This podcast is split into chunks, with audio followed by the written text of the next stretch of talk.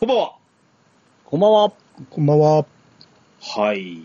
えー、本日のテーマなんですけど、はいはいはい。ドラゴンクエスト35周年うん。ということですよ。うん。はい。まあ、今日はあの、本編の方はそちらの話をするんですけど、はい。うん。えー、我々もええ加減おっさんになりましたじゃないですか。うん。うん。 35年 前。何してたかな、我々はっていう話をちょっと聞いてみたいなと思って。お互いですね、はいはいそれぞれ、ほらはい住む地方も違うじゃないですか。ええ。そういうその違いもあるし。あとはうん、わずかにこう、兄さん、私、えー、ピッチさんの順番で、うん。年齢も1個2個ずつ違う感じじゃないですか。はいはいはい。はい。この辺の差も出てくると思うんですよ。うん。うん。ちょっとそれぞれに聞いてみたいなと思ったんですけど、はいはいはうい。ん一番やっぱ年長者、兄さんはい。 ?35 年前なえー、私も中1でしたね。あおっとなっすね。なるほどね。 なるほどね。はい、うんで。そこで要はドラゴンクエスト1とやってるってことですよね。そうですね。はいはいはいはいはいはい。うーん。な、なんですか当然なんかファミコンというものが遊びに入ってきてるうん。ことにはなってるんですけど、うん。他何して遊んでたとか思い出すえー、何して遊んでたそう、そうきましたか。あー、他は、まあ僕はもう少年野球どっぷりやったんであ、あ、ほうほうほうほそっから中学入ったら野球部に入ったんで、う。うん。もう野球漬けでしたね、ずっと。はあ。そうのん合間を見て、やっぱ、あの、テレビゲームとか。そうですね。みんなで遊ぶとなったらもうテレビゲームが多かったですね。なな。。うん。うんうんうん、中学校でやってるあれですよね。やっぱ、我々とはちょっと、そうですね。うん、その部活で取られる時間が出てきてるっていうのもあったりもするでしょうしね。そうですね。その、体力使う遊びなんてもうしたくないし。なるほどなはい。うん。ピッチさんは僕は、えー小4か5、4だ、なんですよね。た確か。。うんうんうん。うん。まあ、この一番ゲームやってた時だったんですけども、うん。うん。ゲーム以外で言いますと、うん、集まった時は、かくれんぼとか、うん、ええー小4で。やってました僕、かくれんぼめちゃめちゃうまいんですよ。ええど、ど、いろんなタイプあるじゃないですか。はい。ただ単に隠れてるのを鬼が見つける、見つそうけてでいす、そくうだでけ。す。そうです、そうです、そうです。俺、その隠れんぼやったことないんですよ。えそどれ どのも、学年部があるんですか基本だから、見つかったら、ええ。牢屋みたいなところに入れられてっていう、まあ、要は、軽度の的なやつですか軽泥的うなやつん。缶蹴りとか、あの辺の、かくれんぼ、イコールそれやったんですよ、僕らは。はあ。僕、家の店の、店に自販機がありまして、その自販機が、まあ、スタートラインになりまして、そこで、あの、鬼が、えー30ぐらい数えてから探し出すような感感じですね。かなり広大じゃないですか。移動なし。あ、色ありありますよ。ただ、ああのー隠れてるやつがそこにタッチされたら負けなんですよ。あ、タッチは必要なんや。ええ。だから、その、は範囲を、えーっと、基地を守りつつ、探しに行って見つけるような感じですね、形ですね。うーん。うん。これが僕、結構スニーキングうまかったんで、スニーキングって言葉は当時なかったと思いますけ ど。この頃から多分スニーキング得意だったん で、こそっと隠れて、バンってこう、僕が鬼になったら結構、あ、鬼じゃない、鬼じゃない方になったら強かったんで、へはいはいはい。ええそうやって遊んでましたね。まあ、あと、絵描いていたぐらいですかね。ーああ。うん。うん。俺もね、35週、5年前って何をって、いやあの、ピーさんよりちょちょっとだけ上ですよね。はいはいはい。えっ、と、えー兄さんが1年生、えー中1ってことは、えっ、と、俺が、えー小学校 5, 年生かなそうですね。ですよね。で、あの、うん、確かに、えっ、と、確か中学校登った時がドラクエ3だったのを覚えてるので、うん。はいはい。やっぱりドラクエ1の35周年、35年前ってなると、うん、あのー小学校5年生で、やっぱ、あの、ドラゴンクエストっていうものを発売して、あの、兄さんもよくほら、アクションゲーム苦手だったっていうじゃないですか。うん。俺も、ご多分にもれず、ファミコンの頃は、ファミコンの時のアクションゲームがクソ難しかったっていうのもあるんですけど、う。うんん。下手くそやったんですよ。そこで出てきた、あの、やっぱドドラゴンクエストっていう RPG っていうのは、これは面白いってなったのが、まあ、これドアラジでも何度も喋ってるんですけど、それがドラクエ1の思い出なんですけど、じゃあ、うんその頃何をして遊んでたんかなって思うと、うーん、思い出して、はっきりしてるのはね、うん。ミニ四駆で遊んでたなって思いますね。あ、そっち行ってましたか。おーあのー確かに僕の周りも流行ってましたけど、うん。そっちにはいかんかったですね。まあ、どうしても、やっぱ、えまあ、プラモデルにあーあのモーターがついた形ですから、え。うん。あのうん模型屋さんで買わなきゃならない。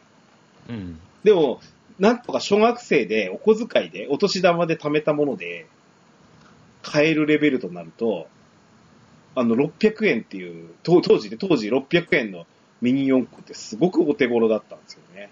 うん。で、まだあの、コースとかなくて、河原で走らせてたりもしたのを覚えてますわ。ほいほいほいほいほい。うん。だからそそんな、なんか、あの、だから、えっ、と、35年前の、うにん、こういう小学生とか、まあ、兄さんが中学生だったりすると、その、うん。なんですかね、今の、ピチさんのもいい例ですよね。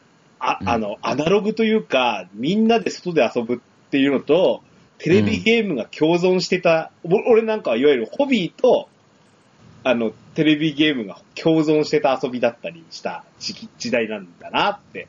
ああ、あそう。ー僕は昼、明るい時は、あの、外で遊んで、夜はゲームっていうような感じでしたね。なるほどはいはいね。ぼ僕思い出したけど、この頃、おにゃんこクラブどっぷりですわ。おにゃんこクラブトンネルズがもう中心でしたね、生活の。 なるほど。うん。ああ僕もおにゃんこはちょっと片足上げてましたけど、あの、プロ野球チップス集めてましたわ。プロ野球カードか。そんなのはいはいはでい、あ、もう出てたんだな、それは。出てました、出てました。はい。あ、そうか、そうか。うんうーんうねんそうですね。まあ、だからテレビをどっぷり見てる頃かな、この頃は。おーうん、レコードもちょこちょこ買買うようになっ てちょっ。と待って、ちょっとレコードですかレコードですよ、最初。 ケンタさん、レコードは、あれですか、経レ験コはないですードはね、プレイヤーはあったけど、その、かねお、親父が持ってたやつですよね。ステレオのプレイヤーだと思うんですけど、あの、その、針がなんか、なんやかんや言うて、もう、結局、俺が聴けるような感じじゃなかったんで、俺がメディア、音楽メディアに触ったっていうのはやっぱカセットテープで最初ですね。え。おーサザンオールスターですよ、親父のもの。ああ。まあ、もちろん、メインはカセットですよ。あの、レコード買っても、うん、僕プレイヤー持ってないから、うん。あの、姉ちゃんのところで速攻テープに録音して、カセットで聞くから、はい。レコードなんてほんま飾り ですよ。い今、今のあれですよね。今の MP3 に落とすみたいなもんですよね。まあいそうや、ですそもよ。そも今 CD 買わないかもしれないですけど、そもそも。うん。うん実質的に使うのはもうテープで。うんで、ちょうど CD に入れ替わるぐらいの時期でした、この方。あーそうでしたね。もうそうかんうんまだまだ俺 CD には、あれでしたね。手が出なかった。うん CD こそ中学生になってからってイメージだっうん僕そうです。僕、中1の時にあの、CD、えポータブル CD プレイヤー買いましたよ。た。ああ、やっぱりそんな頃でしょ。えあれをラジカセにつなげてから、あのあポータブルですかステレオみたいな。そうです、そうですはい。はあ、そうかまだコンポいけなかったんで。あーうん、だから中1でしょ。まだここから3年先ですからね。あのなるほどね。そうでしたね。うんあーなるほどね。いや、な、そういうなんか、その35年前っていうのを、ね、今日、あの、なか、あの、本編中の方では、その35年を経たドラゴンクエストの話をするんですけど、うん。その、ワンのお話っていうのは、あの、ドアラジでも、イヤサガさんでも、あの、してきたじゃないですか。はい。あの、ファミコンのロールプレイングの話とかしながらね、うんドラクエの衝撃みたいなのがあったっていうのは、あれ、あ、喋ってきたと思うので、うなんんですけど、うん、あの、35年前の我々の生活ってどうだったのかねっていうところだったなと思って、今日のオープニングトークは、こんな話題にしてみましたということですよ。はいはいはい。まあね、あの、これから、あーね、ドラゴンクエスト、ずっとお付き合いしているドラゴンクエストっていうものが、どうなっていくかっていうのは、ね、これからまだまだ我々は見ていかなきゃならないのではないかなというところですね。ええ。はい。というわけで、の、の、こ後ほど、あの、本編の方では、えーこちらのお話もしてみましょう。おい。それでは参りましょう。オープニング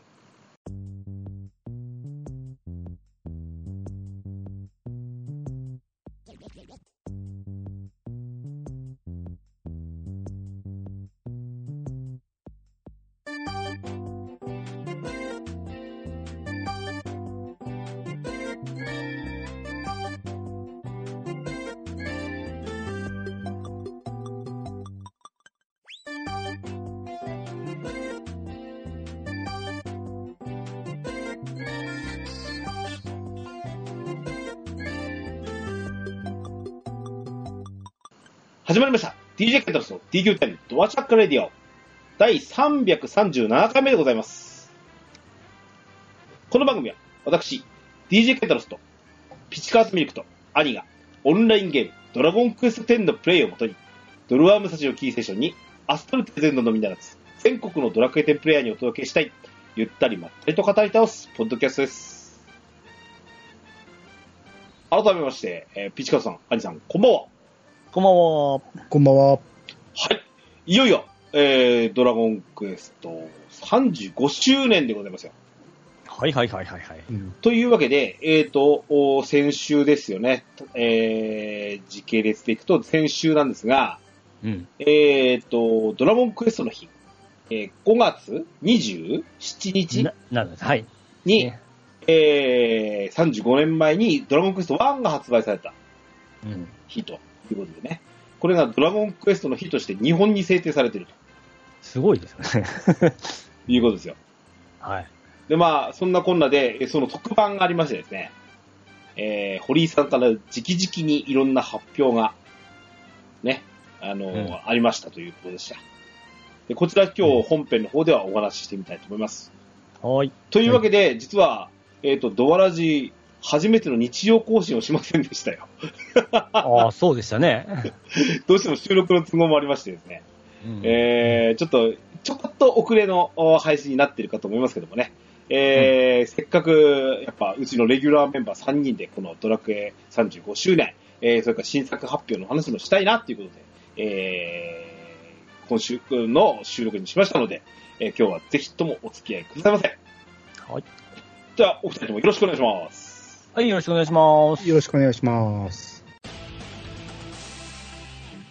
DJ ケンタロスのドアラジはい、本編でございます。はいはい。えー、っとですね、えー、参考記事なんですけど、うんファミ通さんのまとめ記事、貼っておきましょう。うんはい。こちらからあお送りします。で、えー、っとね、発表時系列順になるので、うん。えー、ファミ通記事からすると、下の方からというややこしいことになりますけど、ちょっとご了承くださいね。はい。はい。一番盛り上がるのは一番最後に作るんですね。はい。よろしくお願いします。まずは、えーっと、ドラゴンクエストケシケシ。 うん。うんお、えー、と、一発目はこれでしたわ。これもう兄さん歓喜じゃないですか。まあ、そうですね。先言っちゃいますね、あなたね。 はい僕僕は、あ嬉しかったですね。あいわゆる、あの、ケシケシって言葉がイメージするように、うん。あの、うんうんうんうんってやつですよね。うん。まあ、どっちか言ったら、つむつむよりは、スリーマッチに近いと思うんですけど、うん。うんあ、の、まあ、堀井さんも言ってたけど、えキャキャンディー的なやつだと思うんですよ。 え。これだから上のやつってこれもゲーム画面ですね。このキャラクターが出てきて、ノートの上になんかキャラクターの顔だけが出てるような画面があるんですけども、これがゲーム画面でいいんですよね。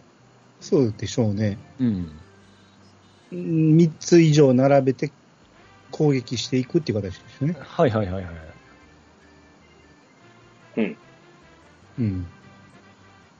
ここれは、なんか上に絵が描いてあってさ、うん。なんか、消しゴム、消し、消し消し言われるぐらいだから、あの、何、みスリーマッチして消していくと同時に上のなんか、キャラクターの絵をこう消しゴムで消すみたいな感じだと思うんですよ。うんうん。うーんなるほど。うん。あ、ちょっと待ってください。これ、今調べてみました。俺この、はいはい。えっ、と、スクエアエニックス、かえークロス、NHN プレイヤーズって書いてあるでしょ。はい。ははいいはい。何作ってる会社か知らんかったんですよ。ええ。はいはい。ご存知でしたことお二人。今、ウィキペディア調べてみました。僕も調べて、うん、い知りえ。ましたよ。うん。あなるほどですわ。はいつまはい。り、ディズニーツムズ。そうそ そのままなんですよね。あ、ほんでも、信頼と実績のところですね。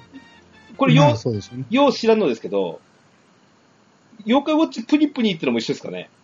そうですね。そうなんや。うん。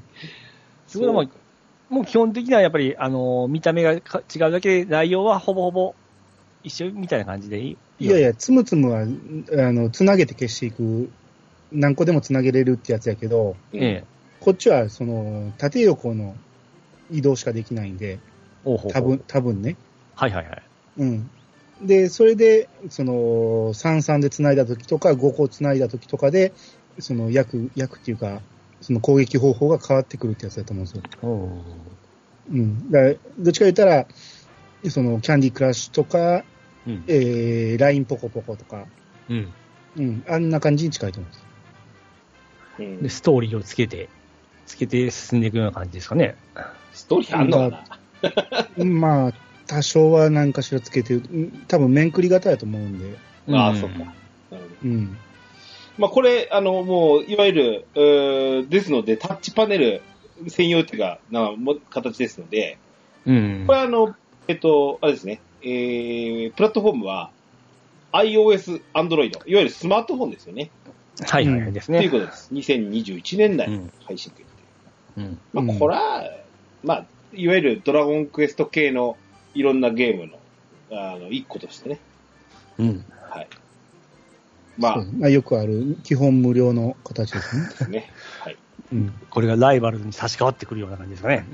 いやこういう、これまさかにやっぱコラボレーションとかあるんだよ。まキャあ、ラでクきターるんをでしょう。ええうん。変えてどんどんいくんじゃないですかそうっすか。なんぼでも増やせますからね、これね。この最初の絵見るだけでも、その、かもうそ、全シリーズ優勝出てますね。あ、本当ですね。う。うんん。これすいませんけど、あの、ドラクエ10のツールの中に入れてもらえませんかね。うん。そうね。それで十分できそうですよね。ね。この、ちゃんとした消しゴムも出るんでしたっけアイテムとして。あ、なんかそ商ん品なこと言ってましたね。商品化するっていう形で。だからそれも、なんかどんどんどんどんこう、えメディア展開していくんでしょうね。どこまでできるかね、これ。いや、展開じゃねえでもいや、商品展開わわからないですよ。やっぱ、なんですか、あの、つむつむとかは、うんあの、UFO キャッチャーとかってこう、景品として置いてるとこ見ますからね、実際。うん。まあ、これは消し込むは間違いなく出すでしょうけどうん。ね。うん。け、景色しいぐらいはね。うん。この購買意欲もそそりますね。もうゲームしなくても、こっち欲しくなりますもん。欲しい欲しいか。おおちょっと欲しい。 我々もおいいぶ文房具と縁のないような生活してますけど、や、僕一応事務作業もしてますから、あちょっと欲しいですでよも。え、え、鉛筆使うのあ、シャーペン使ってますよ。シャーペン使うんや。おいおいおい。えなるほどね。ー、うん。もううアイんテムとして欲しいですね。可愛らしいですし。はい。はい。まあこんなとこですよ。多くはあまり語らないのが一発目ですわ。そうです。一発目、ジャブ来ましたからね、俺。はい。そうですね。はい、そしたら次。まあこれ、うちのドラジで取り上げるからにはこれですよ。うん。ドラゴンクエスト10。えー、バージョン6。うん追加パッケージですね。はい。天聖の英雄たち、オンライン。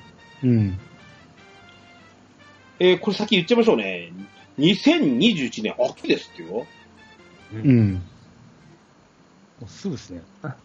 夏に終わらせるんでしたっけ ?5。そうですね、5.5はうんおそらく、えっ、と、タイミング的には来月うん。にうはん完結のバージョン5.5後期が出るんじゃないかなっていうことですけど、おうんーその後ですか。まあ、秋と言っても、10月か11月か、11月ぐらいまで秋と言えんことはないです からね。うん。でも、何ですか、バージョン4とか5って、やっぱその時のリリースイメージですよね。うん。ああ、そうですね。どうでしたワンからこう、あのーなんか、メモリー的にしいろいろ見せて見せてくれてのつなぎ方でしたね。そうそうでしたね。うんまあ、バージョン1からの流れを全部見せてくれましたけど、うん。えまあ、我々にとっては懐かしい映像だったりするんですけどう、。え。うんん。バージョン5なんか特にネタバレ感が満載でしたけど ね。ああ、危ない危 ない。ちょっと知らない子もおりましたけども、まだ。でしょうね。えうん。ピッチさんやったら、え、そうなんていう単語も出てきたと思うんえ。ですそよ。うなんですよ。こんだってこの バージョン6の名前もちょっとこう、ウキウキしますよね。まあ、それはまた次の話やけど、あバージョン5なんですね。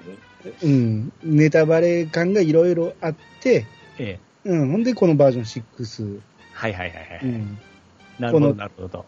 転生の英雄たちっていうのは、うん。ちょっとツイッターで、その、何漏れてましたよね。うんおもらしが。ここの言葉、そのまま出てましたよね。うん。おお。うん、リークが出てたんで、うん。はいはいはいはい。うん。ああれは正確な情報やったんやっていう。うんうん。うん。あと、新キャラが出てましたよね。喋ってたし。まあ、あの、タイトルの表す通り、転生の英雄たちということで、ああ、うん天使ですよ。うん。つまりはですわ。ねうん。まあ、でも、それを想像するけど、え。うん。ええ。見る限り輪っかがなさそうな気するんですよね。ああ、ちょうど切れてますね。ほうほうほう。切れてみるのが本当にあるのかどうかですそうですね。でも翼ありますよね。よ。うん。翼があるから天使とは限らない。僕はその、何、メッセージからずっと見守ってたって言ってたじゃないですか。うん。これ、エテーネの守護天使かなと思ったんですけど。まあ、ういろんな見方はあると思いますけど、ええ。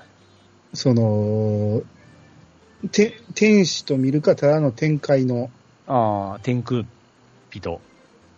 天空人と言っていいのかわからん けど、天界人みたいな、あうん、かもしれんし、う。うんん。うん。ただまあ、セリフ的に、うん。エテーネを出た時からずっと見守ってたっていうから、ピッチさんの言ってるのは、あながちうん。外れてない気もしますし、うん。で、あいさん、この声聞いてキュンとしませんでしたあ、聞いたことあるなと思ったけど、誰かはわかんない。ええ。えし知ってる人 めちゃめちゃ兄さん知って大好きな人ですよ。え、声だけでわかるんや。当たり前じゃない。 どれだけアニメ見てきたんですか えあれだけアわからんンいジさんがもうめちゃめちゃええええ言ってたやつですよ。や声聞いてもわからんって。石川由依さんですよ。ああ、そうなんや。えっと、バイオレ昨日とかおとといにうん結婚発表されああそうた。さそうれでてすましたね。はいうんニーヤオートマタの。そうです、そうです。はいはいはいはいは。はいバイオレット・エヴァーガーデンの。はいはいはい。どう聞いてもバイオレット・エヴァーガーデンの声だったじゃない。声だったじゃないですか。いや、でも声優さんみんな似てる やん。同じに聞こえるから。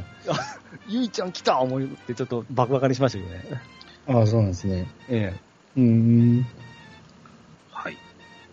あの、一つだけ、これ、うん。あの、驚かされたことがありまして、え。おうんー太陽プラットフォームがう出てましたよね。そこ見んかった。はい。うんも。しかして。ニンテンドースイッチ、プレイステーション4、Windows、Wii U って書いてあるんですよ。おうんお わもう限界じゃ言ってませんでしたあ、いや、言ってないでしょ、誰も。そう、メあメモリが限界ですね。それはプレイヤー側でしょ言ってんのは。 メモリは、うんメモリは追加してやってくれ、メモリっていうか、ディスク、ハードディスクとか、うん。はいはいはい。 USB は大きいのに追加してやらんともういっぱいですよっていうだけで、うんそうしたらまだいけるんですね。うん。いやか、かなりでも、あの、Wii の時に、もうそういう、なんか、メモリをに足さないととか、そういうのがなった時点で、あ、これ限界なんちゃうかなと思った時があって、うんうん。 Wii U って確かにちょっと次の世代のハードではあるんですけど、うんもうあの、ハード、あの、インストールに相当時間かかるとか、うん。あの、まあ、それは時間が解決するかもしれないのですけど、回線とかね。うんいや、うんなかなかハードスペック的に厳しいんじゃないかなって思ったところにもあって、うんでもこれバージョン6リリースするということはですよ。このまま最後までいけるってことでしょ。うんうん。もう多分。ね、バージョン6点いくつの時に、いや、すいません、あの、Wii U はダメですわってならんでしょ、これ。うん。まあそう、途中はですね、それはもちろんそうでしょうね。うん、ことはかなりもう、それはいけると踏んでるわけじゃないですか。うんうん。まあ、Windows 版がそこそこ低スポ低スペックでも動くから、うん。そんなにハード性能によ左らな右いされない。うん。そうか。 Wii があまりにもスペックが低すぎただけで、ううんんうん。Wii U ってそんなに低スペックなハードでもないとう思うんで、ん。うんうん。まあ、いずれにしてもよく生き残りましたねって私は思いましたう。んそうですね。まあ、でもね、実際の話で言うと、もし切ってしまうのならば、5.5ぐらいで言っておかないとダメな気もするんですよ。確かまあ Wii もっちろてん、そうですよね、確か。そんなんやりましたよね。うん。あの、次のバージョンからは Wii は切ってしまいますので、サービス終了してしまいますんで、あの、もう移行して始めてねって言ってたのを覚えてたんで、うんんああ、なるほど、Wii U いけるんやと思いましたからね。うんうんそう。まあまあ、ただ、バージョン6やるかどうかを言う触れてなかったんで、今ま で。そう、ここで、ここで発表でしたもんね。そうですね。そうね。なんか、にすごい青山さん濁してましたもんね。そうですね。あと、プレイステ5はここに入らないんですね。ああ、ですねあ。あ、本当ですね。まあ、そこは追加で、みたいな部分。うん。いや、このタイミングで発表とかすりゃいいのに。ああ、確かにね。うん。まあでも、あれですよ。ファイナルファンタジー14も5にいきなりできるようになりましたから、あそんなか感じ、いきなりできるようになるんじゃないですかね。うん。うん、途中、あの、バージョンの途中でも。いやだから、レジストレーションはそのまま引き継げるっていうことかな、4と。ああ、まあ、そうしていただかないと困りますよね。ですよね。でないと買い替えのタイミングが難しいですもんね。はいはいはい。うん。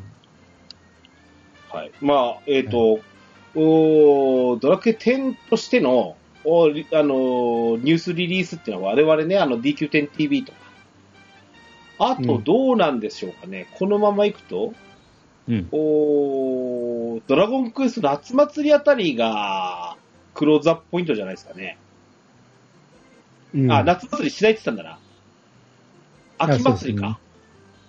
うん。秋祭りとか、えっと、東京ゲームショウオンラインうん。うん。こちらの方ぐらいでのリリースが期待されるのかな次回情報は。そうですね。ね。まあ、こちらの方は、追っかけの。まあま、たまず、あの、10周年があります。え、10周年 ?10 周年。ああ、はいはいはい。うんこの夏のねえ。うん。うん。多分その辺でもうちょっと追加情報も出てくるかもしれないですね。はい。おいおいおいはいうん。続きまして、うん。ドラゴンクエスト10ですよ、また。はいはいはいはいはいはい。はい。えーと、タイトルがですね、ドラゴンクエスト10、目覚めし5つの種族、オフライン。おお、うんついに。うん。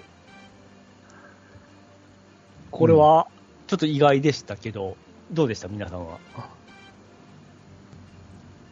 あうにん、あいにやさ、ん、どんな感じでした、これ。いや、出せばいいのにっていうのはずっと思ってたけど、うう。。意外と早く来たなっていう感じでした。つまり何アニさんは例えばね、サービス終了してたとかってこと、もしくは、そうそうそう。それを見込んでのリリースになるんかなと思ったんですよ。ああ、なるほど。で、なおかつ、まあ、今の状態の点をそのままオフラインでできるような形になるかなとはイメージしてましたけど、うんまさかこういう形で変えてくるなっていうのはびっくりしましたね。そうですね。ええで、なおかつ、すごく期待できるような形のデザインとかなんですけども、僕的には。うん。うん。うん。まあだから、最初のね、ケシケシと、ええド。ラクエ10バージョン6って2つ続いた時に、うんええ。 YouTube のコメント欄が荒れてたんですよ。はいはいはい。もうええね んと。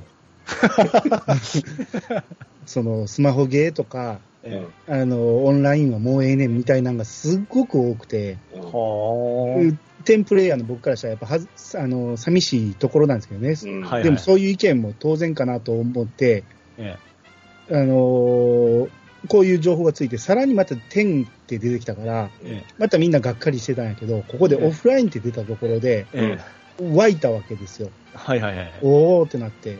えうん、まあ、それでもやらんっていう意見もありましたけど、うん、まあでもこれは、構成的にうまいこと、その、何、一回目線を下げといて、あ、俺らにも対象商品が出てきたんやって思わせるうまい構成やなと思っえ。て。うん。うん。でもこれケンタロウさん、これあ発表された時どうでしたこう来るんやと思いましたよね。びっくりですかあのね、えっ、と、いや、かその、なんだっけ、えっ、と、オフラインモードってあったじゃないですか。はいはいはい。あの形、ああれを知ってるっていうか、もう今遊べないわけじゃないですか。う。うんん。あれの、を何らかの形でリリースするべきだとは思ってたわけなんですけど、そうですね。うん。実際あの、ちょっとムービーシーンなんかは、その、エテネのシーンとかはね、うん。シンイ君が頑張ってるシーンみたいなのが出てるじゃないですか。うん。うん。なまさにこうい、そこからのシーンをやってくれてるわけなんですけど、う。うんん。うん。あのーまあ、この、いわゆる、バージョン1の話をすべてここに盛り込むわけです。はいはい、そうですね。だからもう、あのね、あのードラクエ10だけやってない人向けだってのは間違いないわけですよね。うん。う。うんん。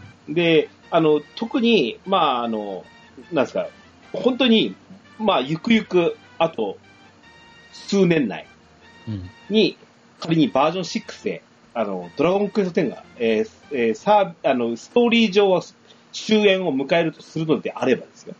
うん。うん。何らかのアーカイブを残さないといけない、残しててくれないと、うん。寂しいなっていう気持ちはあったので、うん。うん。あの、落とし込みの仕方っていうのはいいなと思いますよ。ですね。はいはい。うんいや、僕もあのーまあ前、モンスターハンターフロンティアもそうだったんですけども、そのオンラインゲームが終わった時の寂しさってすごくあるんですよ。でこれがなんとかそのオフラインえーで残してくれないかなってずっと願っておったんですけども、うんまあ、それが今回こういう形で、まあ、全然、あのーオンラインは続くんですけども、こういった形で、あのー作品として残してくれるのがすごく嬉しくてですね、 FF の11ってどうしたんでしたっけ、まだ続いてますよ。続いてるんですけど、なんか、こういうオフラインで、あれなんかは中残す止み中た止にいなな、りました。中止になったや、はい。やってないんや。はい、開発は途中まで、その画面も一回出たんですけども、結局、あの開発中止になりました、へえーうーんそういうのもあって、やっぱ難しいんかなと思ってたら、今度、ドラクエ10でこういった形で出してくれたので、すごく、うえー嬉しかったですね。ちゃんと要は、ね、ストーリー上見せてくれるのかなっていうところはあるけど、ただ、そうですオねオンラインならではのイベントなんかはここに入らないわけじゃないですか。あもちろんその、オンラインに合わせていろいろこう、デザインを変えられるみたいなんで、ですよね。もちろんそのレベルデザインであるとかですね、あの辺はちょっと、え我々、その10プレイヤーから、10のプレイ、現存プレイヤーからするとですよ、えうんこれ、単単純にこれってどうなんのかねっていう推理的なものって出てくると思うんですけど、うんえ。うん。例えばサポート仲間とかどうするんですかね、ここれももうそのモブ、えーっと、一個のパターンとして今、アニさんがやってるのだけないみたいな形で、とりあえずあの、キャラクター作って連れていくパターンか、これの、その、キャラクターですかね、いろいろ。そのキャラクターが仲間になってするんじゃないですかね、ストーリーに合わせて。れ例えば今出てるランガーオ村だったら、えあの、眉とか眉の旦那とかが入入ってくるってことそうですね。あの、行くときに、じゃあ私は先に行ってますんでとかね、なんかキャラクターだけ先に行ったり、後から行くね、みたいな形で、一緒に行動することがなかったじゃないですか。う。ん。ああいうのが一緒に行動できたりするんじゃないですかね。うんなのかなそれか、まあ、キャラクター作るか。あ、兄さんどう思います難しいところですね。うーん。いや、希望としてはないみたいに、自分で作った、9とか3みたいに、自分で作ったキャラを育てていきたいけど、うん。どうなんでしょうね。長い話。これはバージョン1の話ですけど、ええ。追加として2も出てくるでしょう、多分。そうですね。目覚めし、そうそですねの種族オンラインっていう名前ですから、あ、オオフラインって名前なんで、だからその時までに上げる人は上げ切ってしまうと思うんですよね。 難易度が下がってしまうそそれはそうですよ。よ。今で飽きますもんね。 うんでも、単単体単体になるんじゃないですかね。だからもうレベル引き継ぎとかなしでも、なし、ワンワンワン。あ、それはないわな。しは嫌やわ。いやいやいやわ。それだったら、この、 こっちの方の、あのーえーバージョン1のキャラクターのレベル上限が多分低く、低く設定されると思うんですよ。それはそそううそうそう。それだったら幅がちょっと広がんかなと思うんで、そうなんですよそれがバージョン5、6までいったら結構大変やと思うんですよ。だからそこが難しい。その、何、ラスボス倒したらすぐ終わりでの人は、ね次行ったら苦労するやろうし、ラスボス倒しても全部カンストしてしまうような人やったら、次がすっげえ緩くなるやろうし。だから、感じ的にはこれが、えーバージョン1がまあドラクエ1で、バージョン2がドラクエ2みたいな形での販売じゃないですかね。もう単体単体で。それはいやねス、トーリー繋がってんねんから無理でしょ、それは。それはね、あそれはピッチさん、それは思んないわ。それで何、それで、何その、なんていうの、その、単体で買ってくれることそそうの、ブラでックすねテンがこういう売り方をしてほしくないな。あーバージョいンやでも2から始めることもできるとええ、。そうです。ストーリーはちょっと、あのーえーわかるようにしてですね。じゃないと、その、えーバージョン、えー2やる人はもう1やらないとできないみたいな形じゃないです か。そうしてくださいよって俺思うけど。多分どんどんどんどん尻つぼみで減っていくと思うんですよ。そうですよね。それは、確かに課題としてあるね。うん。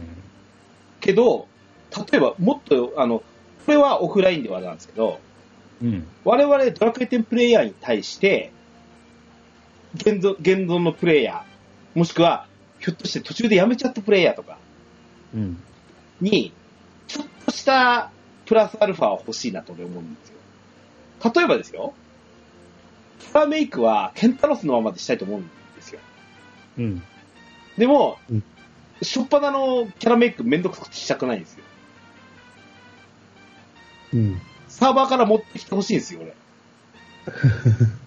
えっと、オオフラインじゃなくて。いやいや、だ から、オフラインで最初からメイクする人はそれでいいのよ。これしかしたことないっていう人。でも、うん10のプレイヤーでアーカイブとしてもう一回やりたい人はうん、あの、いや、あなたは最初にね、冒険中の書を作った時に、あなたはドラクエ10プレイヤーですかみたいなことになって、そこで、あの、ログインしてください。あの、何入国管理局に入、ログインしてくださいみたいなことしてくれれば、そのケンタロスっていうプレイヤーをこちらに持ってきますかみたいなことも聞かれて、メイクしてくれる。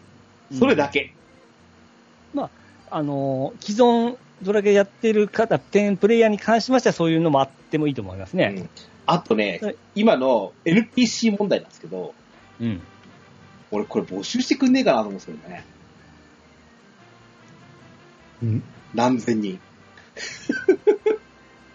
やーどうあくまでこれドラクエ10がオフラインえ、オンラインだったからやらなかった人に向けてが一番のメインじゃないですかね。で、オフオフラインだけで来る。でもオンオフオンラインにつなげると、そういう、例えば、あもちろん兄さんを雇えるとかさ、 あのことが可能になるっていうんだったら、俺、それは、ちゃんとテントの、いわゆるテンオンラインとの連動があってこそだと俺思ってるんで。そこは切ってきそう。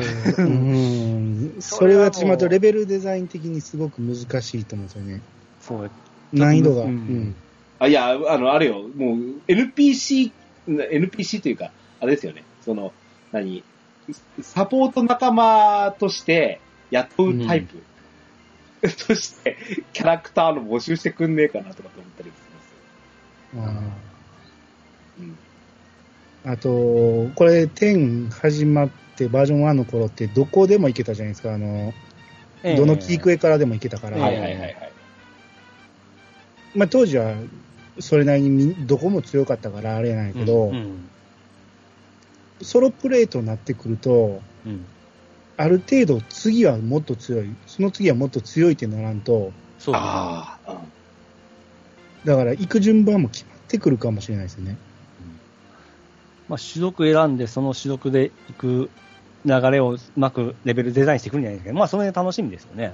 うーん。まあ多少はこれに合わせた変更はしてくるって言ってたうから。んうんうんだからその街の作りもちょっとギュッてちっちゃくしたり、オンライン上に無駄にでかいとこもあるじゃないですか。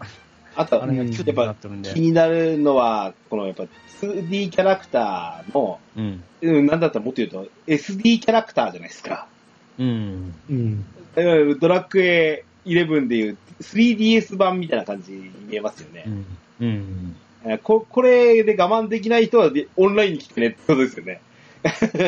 まあまあ、それもあるでしょうけど、うんだからそこのオンラインはまだサービス続いてる、ストーリーもあの先行してバージョン6までってなってるわけなんで、うんあのもうこれがね、早々にもう発売してほしいんです、正直言うと。う。うんん2022年って感じですよね。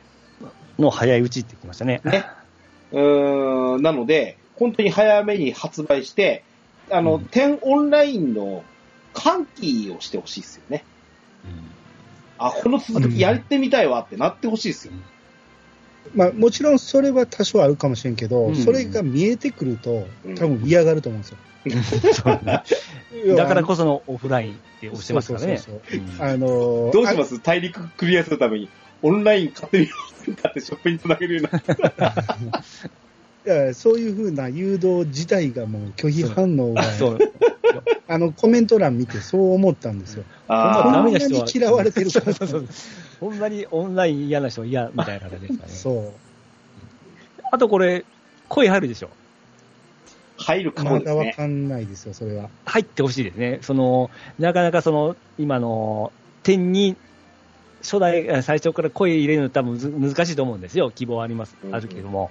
うんこういった形だったらつけやすいじゃないですか。そうですね。それは確かに、そうかもしれない。うん。これで入ってくれたらまた別の楽しみがありますからね。こんなんなんぼになんねんって話ですよ、 これ。だあでもうんだしっだかり一つとすると2020年きついかもな。うーん、そう、それでうん。 8000円って言われてどう思いますあ、おそうだーな。あ僕は喜んでくれますね。あ、まあ、ビッチさんに聞いたんが間違いやけど、 ちょっと高いな。うん、バージョンごとにその値段っていうことになりますからね、これはね。うんでも、それだけのものがあるんであれば全然いいんじゃないですかね。うんあ。とこれ、ムービーシーンってこれあるんですかねいや、このキャラクターでしで、やっとるような感じですよょ、ね多。分。うん。ムービーシーンって、これ今、シーンがジャンプしてそうそうそう。魔法打っていうの、これムービーでし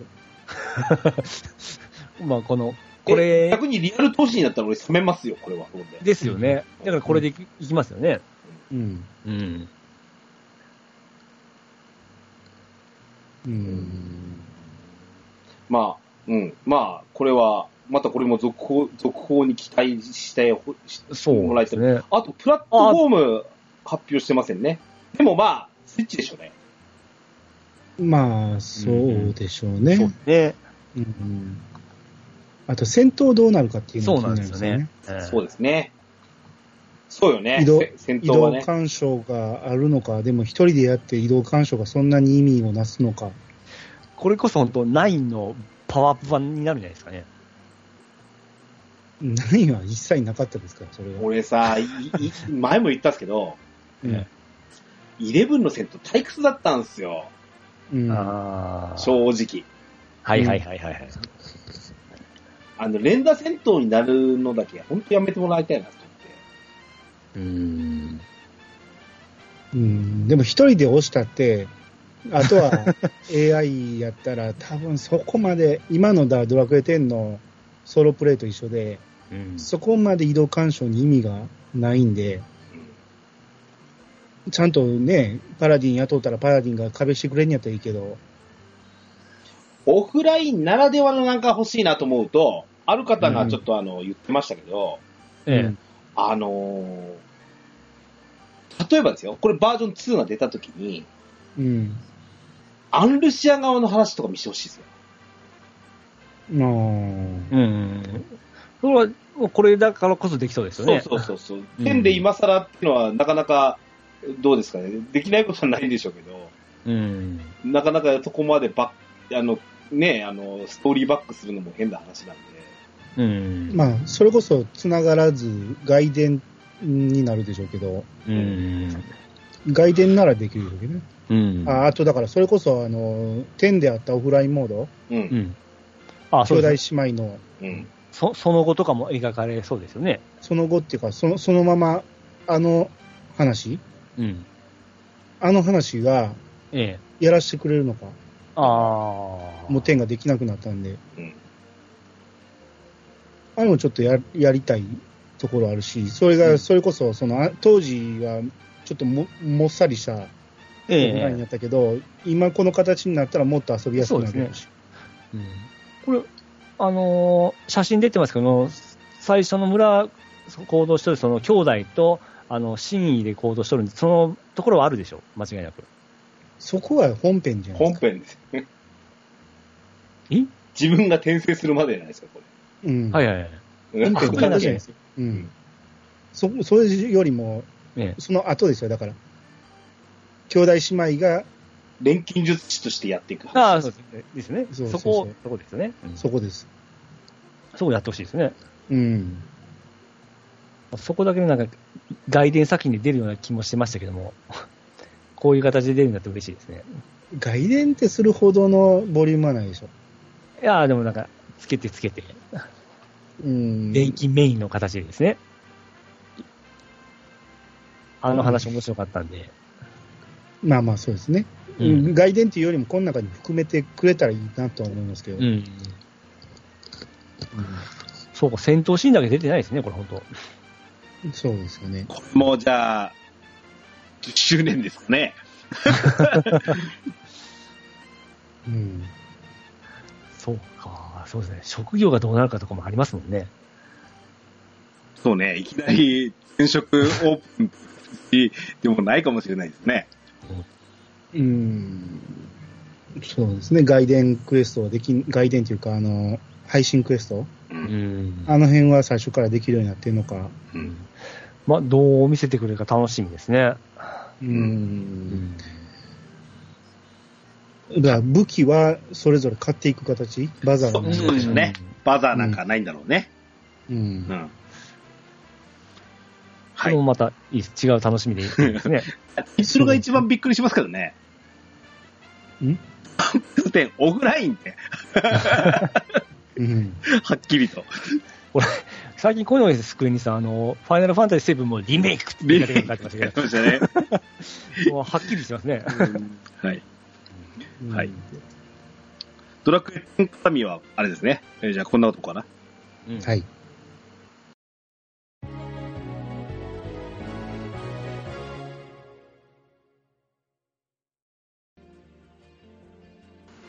続きまして。えー、HD2D 版、うんドラゴンクエスト3。うん。うん。ツアー。これは意外でした。びっくりでしたね。うん。うん。あの、やってみたいなとは思いました。うん。えっなるとほ、どうん画面イメージ、オクトパストラベラーですね。そうですねそのままですね。うん。まあ、スクエニが推しとるあの、えー HD2D 版というやつですよね。うん。うん。うん。まあまあ、これは見た目的にも本当その、スーファミ時代とか、その辺の、えーをうまく現代にリメイクするには、いい感じですよね。うん。うん。これがそういった形の礎になるんじゃないですかね。また石勢ですか。今後。だって、当初は言ってましたよね、あのドラクエ3とか、そのファミコンで出たやつを、うん今風にアレンジして作るのはかなり大変だっていう形で、その街の大きさとか、大陸の大きさとか、その人の配置とかももう全然変えていかんと作れないんで、難しいところをまあこういった形に落とし込んだら、うまいことを現代風にリメイクできるじゃないですか。うん。うん。これうまいことつ、えー来たなと思ったんですよね。ドラクエ10のイベントのそのゾーマ挑戦とか、うんはいはいはい。和の竜王のとか、あんなんてうん理想じゃないですか、あれが。本当はね、ううんん。。あれが理想やけど、あそこまではほんまにピさんみたいに大変やと思うから、うん 僕の希望は、そえの、11の 3DS 版、ああ、はいはいはいはい。ああんな感じが一番いいなと思ってたんですよ。ううんん。あれぐらいでやらせてくれたら、すごい新鮮な気持ちでうんできるやろうなと思ったんやけど、こっちで来たかっていう驚きはありましたね。うん。うん、これはこれででもありですね。ありですよね、これは。うん。うん。うん。めっちゃ意外でしたよ、これ。うん、多分、視点移動はできないんでしょああ、そうですね。う。うん。なこるのほど斜め見下ろし固定やと思うんで、うん。うんはい。だから僕らがやってるのとは全然違う、ほんまに昔のうん RPG やってる感覚のままできると思うし、うん一つ気になるのはね、え戦闘シーンっすね。はいはい。このまんまなん、これ。いや、ここでないとドラクエ3じゃないって言われてれば、そうしかないんですけど、え。うん。これ古すぎませんかあ、でも、まここをいじったら3じゃなくなるんですよ ねあ、逆にその、あの、仲間の姿が見れて新鮮ですけどね。これ仲間見れるのは多分、コマンド選んでる、選んでる時だけで そう、でしたね。なんはいはかいズームアップしてましたよね。うん、攻撃始まったら、ほんまにあ本来のドラクエの戦闘画面だと思うんです。あ、そうなんですね。モンスターしか見えないと思うんです。うんうんうんうん。うんあ、じゃあ全然ありですわ。僕も全然ありですね。うんあの、お、お、これがあれやろか。だってこれが本当、まあ、成功と言いますか、順調にいき、まあ、ワン、ツーも行くって言ったじゃないですか。うん。で、4、5、6もこの形式で作れるっていうことですからね。気が早いな。ものすごい気合いですね。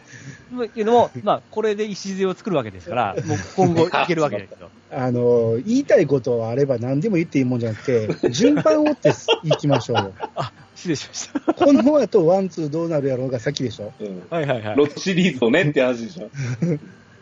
うん飛ばしてきました。興奮してしまいました。あのね、うん。ちょっとすごい、ちょっと俺欲張りすぎなんですけど、うん。はいはいはいはい。これワンツー入ってないですか言いそ過れぎ、はない。言い過ぎないです、しょこ。れ。うん。いやー、ですね。ただ、この後入っ、てなワいンを発売したかって、ボリュームが少なすぎるとそう思う。です。だから、もしね、発売するなら、ワン、あの、ドラ、スーパーファミコンで出たみたいに、うんワンツーセットですよね。まあでもそこはそうでしょうね。いや、でも、ワン。ンを、うん。ええこの3やらした後にできますまあ、懐かしさだけでやる感じにはなるよね、確かに。いや、相当厳しいと思うんで、うん下手したらパーティー組ますんちゃいます。ワンをうんちょっと驚かすような仕掛けがあるとか言ってませんでしたうん、だって、3やった後に1はさすがに厳しいですってまあ、それはそうなんですよね。ぜ順番的に1から始まりゃできんこともないけど、うん。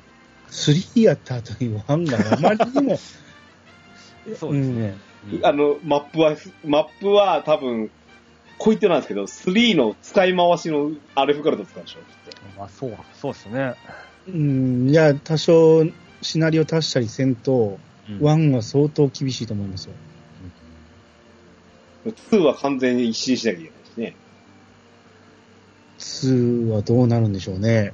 2はもうキャラが決まってるから、下手に足しにくいとこあるけど、う。うんん、だから堀井さんが言ってたのは、うん。ファミコン版では、ワン、ツーが来て、スリーがラストでみんな驚いたでしょ意外な展開になったでしょ、うん。今度は、えー、スリー、ワン、ツーと来て、そのツーのラストに意外な展開が来ますそうそうそうそうそう。はいすって、来ますっていうか、まあ、そうしたいって、すごいブブーってなってまましたけど、す。そうですね。だからなんそかやっこに期待ですよね。うん。ぱ、やっぱ考えとるんですよね。もちろん考えてるでしょうね。スリーから出すっていうのは。何うん ?2 で意外な展開って何があんのよ。いやー、それはまあびっくりさせてくれるんでしょ。そうう我々を。そう、ええそこまで深読みししなそくうてでももう、僕らの考え以上のこと多分考えて ますよ。ねうん。え驚かしてくれますよ。はい。これまた、あの、この後もしょ続きますけど、うん。太陽フォワード見てるですよ、またこれ。 そうですね。発売時期どころか、制作開始ですからね。あ、そうね、こ れ、そうか、そうか、そこ、うん、すごいな、この言い方な。制作開始 か。まだまだですよ。こう見せられる画面しか見せてない感じですよね、これじゃ。そういうことでしょ。怖いわ。まだまだ出ないよ、これ。最初のとこですもんね、これ全部。 そういえば。うん有賀藩だけですね。まあ言うても時間かかるのは、その、いわゆるゲームプランで、うん。プランが固まったっていうことでしょうけど、うん。作るだけとなったらそこまでかからんのかもしれんけど、あまあ言うそても、うん、まだまだでしょうね。うんで、だから、この1枚目の画像がね、え黒にドラゴンクエスト3っていう白抜きの文字じゃないですか。うん。うえ。ん。はいはいはい。あの、多分これ、下手したらこれがロゴになるんじゃないですか。うんうそ。だってファミコン版の3がそうだったのに初代そうでしょあの、あれでしょあの、タイトル画面を入れられなかったやつでしょ、これ。そうそうそう。で、まあ、最後にその、あ、まあ、はい。はい。 はい。危ない。そうなんですよね。サブタイトルもついてないんですよね、ここにね。うん。あの、そ、そして伝説がついなてるなほいど。、なるほどね。うん。どうなんのか。そうですね。うん。で、ファミコンの時って、ようよう考えたら、ええ。序曲使われてないんですも んね。そうそうそう、あの、ドラゴンクエスト、あの、白い文字が浮かんで消えましたよね。そういきなり、何のいきなりポップルシュ選ぶですからね。そうそうそう、いきなりですからね。まあでもまあ、そ、そこまで。での再現はせんと思うけど、いや、いやる、意味がある再現なんですよ、絶対。やるのええ。せめて序曲は欲しいなと思やってるまっすてけど。うんあれは、でも、あうん、な流れるところは流れ流れるがいいんじゃないですかね。え、でも、最初に使わなかったら序曲流すとこ。なんかないいよ。いや、最後でも、最後に流れましたっけ流れますよ。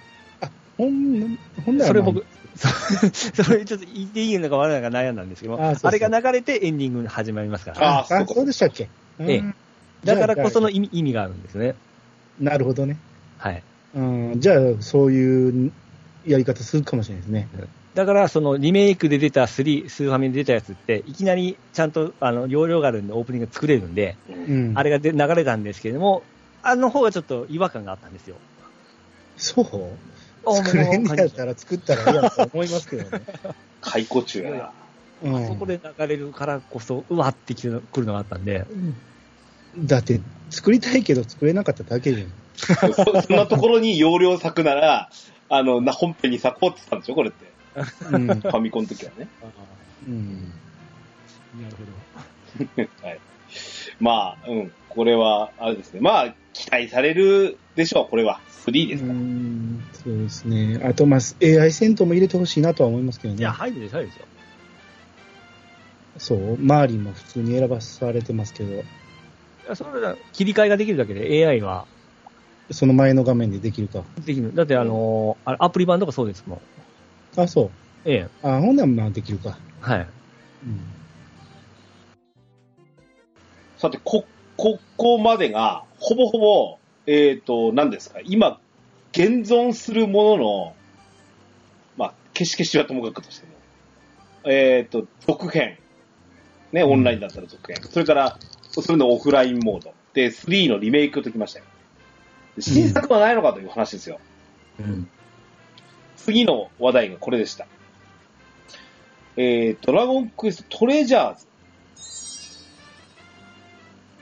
こちらが発表されました。ん。うん。うんこれ、は新作、スピンアウト作品だと。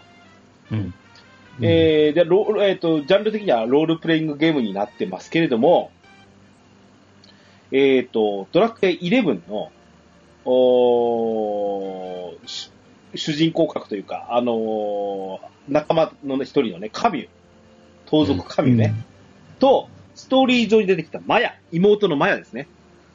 うん。はい。この二人の子供時代、うん。もうドラクエのね、あの、スピンオフ作品ではよくある話ですね。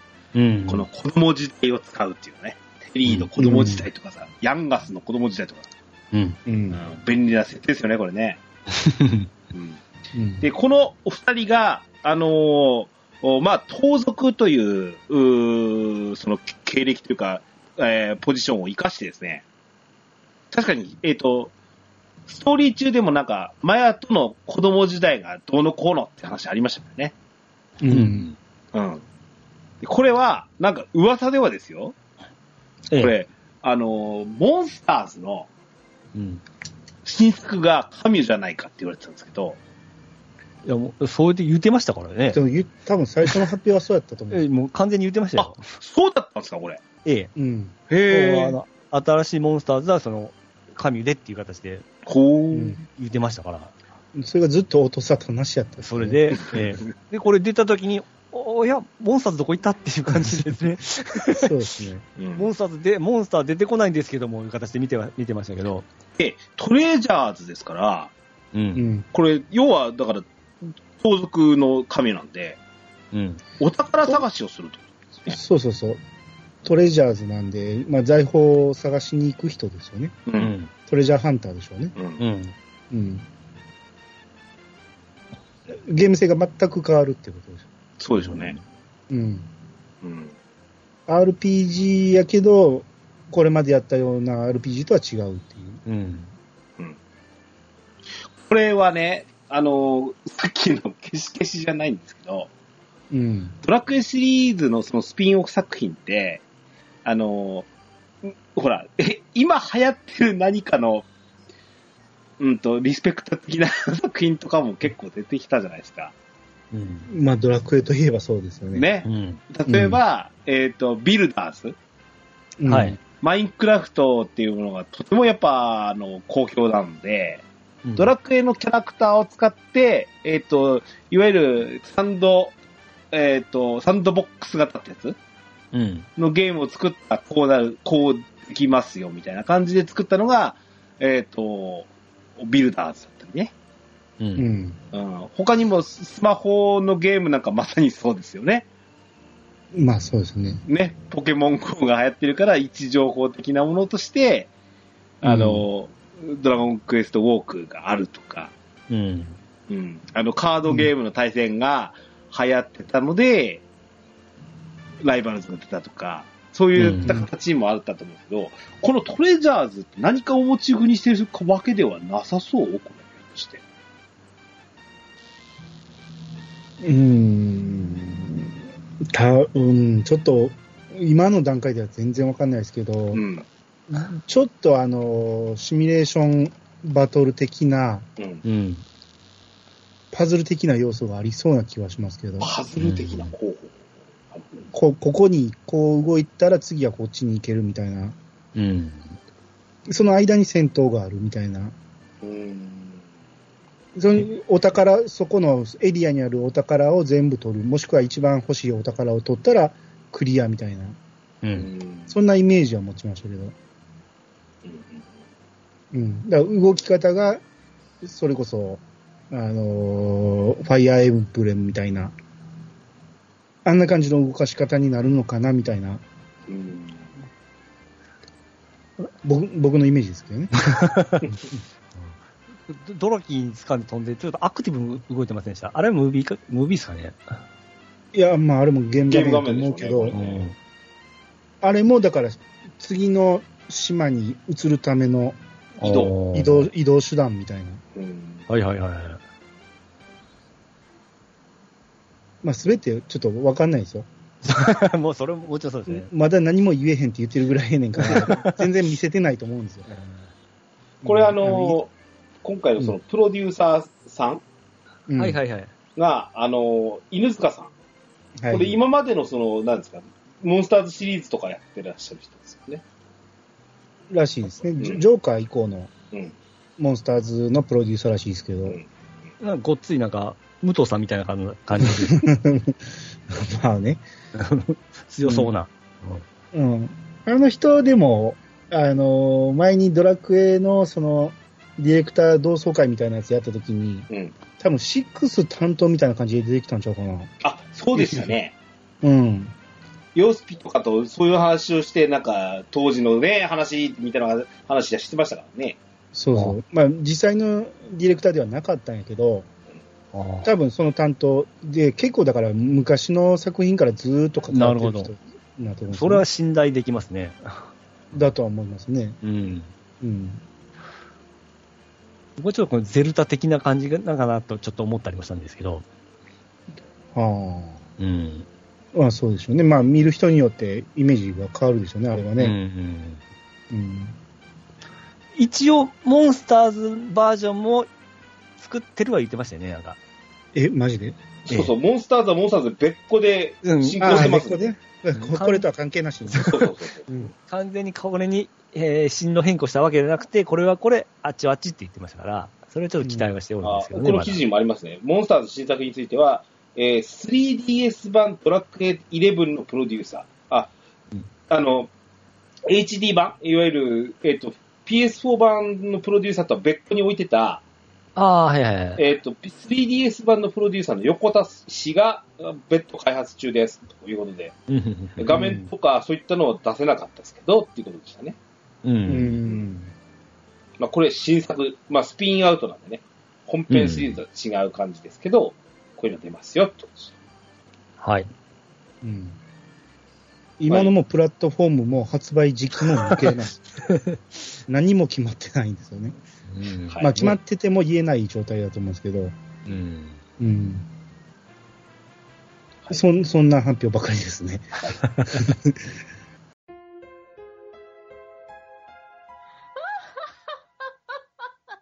ドワラジー。そして、最後、目玉ですよ。はい。ドラゴンクエスト12、うん。選ばれし、運命の炎。うん。こちらが発表されました。うんそして、なんと、発表だけでということでね。そうですね。うん。ロゴだけでしたね。このロゴで、俺たち何を語れというのかというところですけど、いっぱい語れるんですけど、うん。うん。うんはい。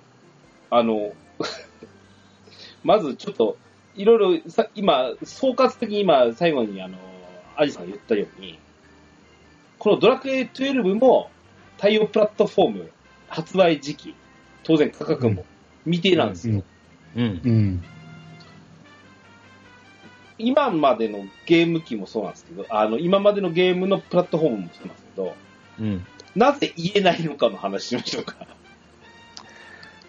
まあ、やっぱりその、ハードの方でちょっと規制が入ったんじゃないですかね。その、昔で言うと、その、プレイステーションに、その、フファイナルファンタジー行くって言った瞬間にも完全にハードのあの売り上げ自体変わっていったじゃないですか、 うん派遣が。うんそういった恐れもあるんで、ちょっと、そこをうまうまいことこう、イーブンにするためのなんか話しようんじゃないですかね。言っても、まあ、いろんな機種で出ると思うんですけどね。全部で出すの全部言えばいいじゃんって思うんだけど、そうでもいかないんですよね、きっとね。うーん、そうでしょうね。一番最初にどこで出すかとかそういう感じですかね。うんまあいろんな考え方はあると思いますけど、うん。要は、まだ発表されてないハードやから発表できないという可能性もありますそよれね。は一つしかないですよね。だとしたらね、そうだと思うし、はい。うん。もし5で出すって決まったら、うん。言えるじゃないですか。あ PS5 ってことうん。あ、そうそう、PS5 で出すとなったら、うん。うん。もう発表、発売されてるわけやから。うん。そうまあ、そうか。まあ、なかなか普及はできないですけども、まあ、ファイナルファンタジーは言うてますからね。うん5で出すっていうことで。あーだからはいはい言えないことはないですわけですもんね。っていうよりも、発売時期がまだわからないんで、う。うんん。どこで出すかも決まってないっていう。うん。っていうか、作ってないんですよ、まだ。 あ、これがいきまアすミ。さん怖いこと言う。えーそうじゃないですか。だって、制作スタッフ募集してましたよ。あ、あれですか。あの、ちょっと、もうこの流れで一応、こここまでは発表しとかんといけんというような空気ができてしもうたからですかね。えーだからこの番組があるから、目玉としてうん。出さなあかんからっていうこ いやとを、これ、ちなみに12発表されなかったら解散ですよ、完全に。うん。だから多分まあこれが、もう、発売します、発売しますって発表できるっていうことは、うん。多分エンディングまでのあこ構想はできたと思うんですよ。うなるほどねう。ん。うん。で、もし、 何かの不幸な事故があったとしても、発売できるようなうん。あ環境はできたと。ただ作るのはこれからですって いう可能性はありますね。うん。だから、その時に完成した時点で、一番売れてるハードはどこなんかっていうのが分からんから、うん。決まってないっていう可能性もあるし、いろんな見方はあると思うんですよね。ね、ドラクエ11の時って、こうしますっつって、あれは発表で成功した方なんじゃないかと思うんですよね。あの、よ、予想以上に出ましたからね。その内容が。うん、そうだったと思います。う11の時は。確かにで。あのイメージがあったんで、今回も、まあ、発表はされるだろうと思ってまして、どこまで見せてくれるかなって思ってたんですよ。タイトル画面っていうね。まさかっていうところだったんですけど。そうですね。あの時はもうマルチで出すって言いましたからね。ただ、そけどそ れでなんだけどスイッチで出すっつって出さねえじゃねえかっていう波紋を言ったし、ドアラジでも喋りましたしね。うん。あいつに何年とかさ。うん。だからマルチで出す場合、そういうことが起こる。あ、でマルチじゃないわ。一箇所で出すとなった場合、そういう可能性があるんですうよ。ん例えばスイッチ、新型の話も出てますけどうん、それで出すとしたらうん、どうせ、あの、何あの、さらにパワーアップしたバージョン、PS で出すんでしょとか、次元独占でしょみたいなことでしょっていうのを、もうなんか、ユーザーはもう経験してきてるわけやから、うんそうです。イレブンでやっちゃいましたからね。うん、下手したら待たれる可能性があるんですよね。うん。うん。なんやったらゲームパスに入る 可能性がある。ってなったら、なんやろ、完全版商法に最近みんなユーザーは嫌気がさしてるかのように、うん。うん、ま、待つ可能性が出てくるんで、待たれるのは嫌やと思うんですよ。スクエニからしたらね。だからある程度全部決まってから発表したいっていうのはあるんでしょなるほどね。う。うん。ちなみに、人はまあ、スイッチだと想定するならばですよ。はい。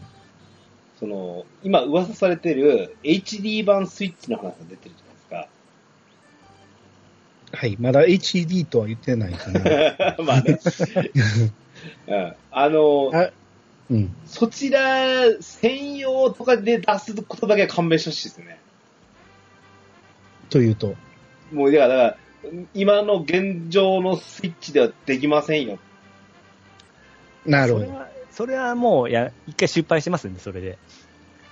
ニュー、えー 3DS で失敗してますんで、やらないと思いますね、それは。いや、ニュー 3DS の時はタイトルが弱かったと思ったかもしれないね。ドラクエとなったら売れるやろう。ちゃいますか。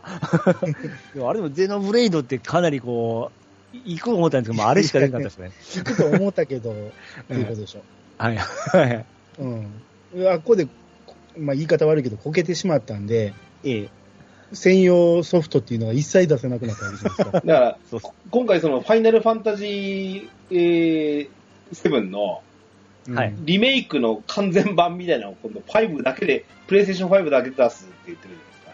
ううん。ん。うん。ああいう、ちょっと、あなたの先的なことをやってほしくないです。うんまあ、そうですね。だからこれが何年後に発売か分からんけど、その何年後にどのハードがい勢いあるのかって全く分からないですからね。うん。さあ、じゃあ、今、兄さんが言ったように、うん。チキの予想してみます予想にならんけどな。ならないですよね。これはあの、でも、でも、例えば2年内ではないでしょ。うん。でもそそでもそそう思ったらナンバリング最長になりますね。あの、感覚あ、まあ、感覚まあ、がし。ゃあないんですよね。 11、11の最初から考えてってことええだいたい5年周期。まあ、こ僕ら買って思ってるだけの周期ですけども。あ兄さん言ってるようにさ、開発者募集中なんですよ。うん。こんなんあるうん。まあ、まあ、多分、相当時間はかかりそう。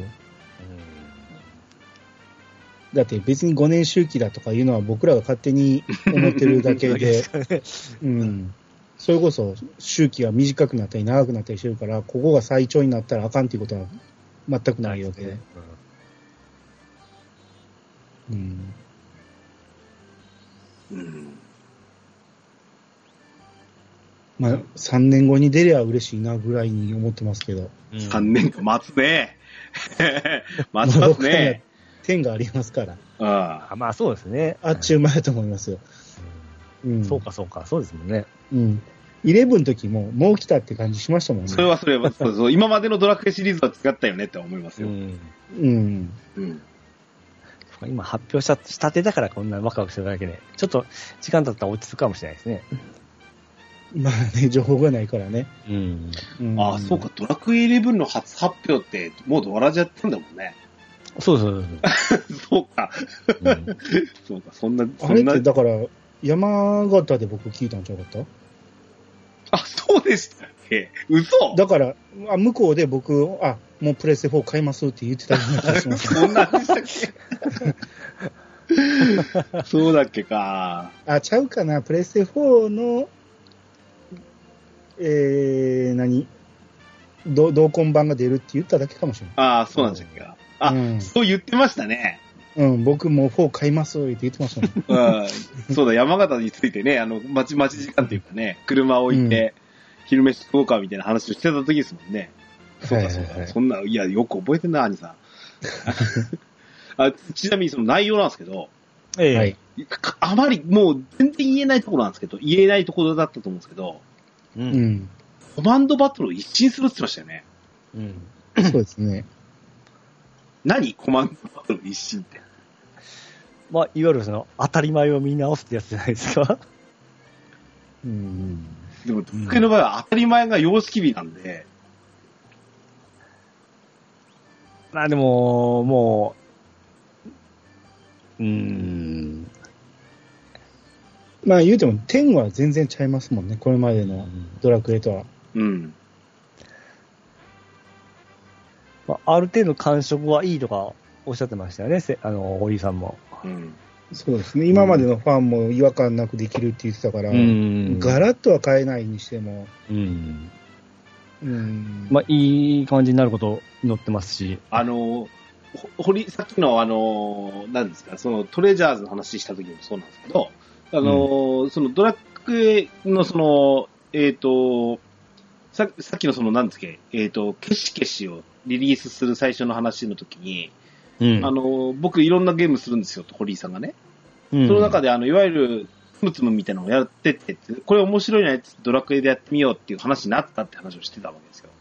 うん。で、大いに、堀井さんが、その時に面白いと思ったものを取り入れる傾向があるのは間違いないわけですよ。う。うんん。で、だとすると、この12って何かって言ったら、このコマンドバトル一新のところと合わせて、うん大きな決断があり、選択を迫られるシナリオであると。うん。大きなな。決断があり、それによってゲームが変わってしまうかもしれないみたいなことを言ってると。うん。これって、いわゆる、その、オープンワールドで、うん。どどこ行ってもええよっていうゲームシステムとよく合致するんですよ。ううんうんん。うん。で、海外のゲームであるように、その、あの、あそこのシーンで人が死んだら、二度と生き返ることはなく話は進んでいくと。う。うんんあいつは死んでしまったからなっていうような話になってしまうとか、うん。そういったのが、例えばスカイリムとかう。うんん。でもあるじゃわけじゃないですか。うん。俺はプレイしてないですけどね、俺。うんでそういったのが、その、取り入れられるというか、うん。いうことがあるのかな。うんまあ、テイストとしてはなんかそんなイメージ湧きますよそうねです。その可能性はあると思いますね。うん。うんだから、あの、オープンワールドとははっきり言ってないけど、うん。あの、やっぱり自分のストーリーを一本、いわゆるレールに決めたものを乗っかっていくんではなくて、うん。まあ、ドラクエ10のバージョン1ってまさにそうなのかな。あの、各大陸に好きな風に行ってよかったじゃないですか。うん。まあ、その中での話は決まってるから、レールに乗っかるみたいなもんではあるんですけど、うん。そのお互いにそこの、その、おストーリーラインとかに、ストあの、例えば NPC が関わってきた場合に、こういった影響があるみたいなところうん。もあるのかなとか思うと、ちょっとゲーム性は変わるような気もしますよね。うん。でも従来のドラゴンクエストのリストはそのままではあると。うん。うん。そのダークな感じって言ってましたから、うん。お大人言いましたね。うん、だから、オープンワールドの洋芸の、なんか影響は受けてそうな気がしますあね。やってそうですもん、いっぱい。うん。うん。うん、その、人はなぜ生きるのかという。うん。まあ、ほんまに、一つ一つの行動で周りが変わっていくっていう、うん。うん、そんなイメージは持ちますよね。そうですね。うん。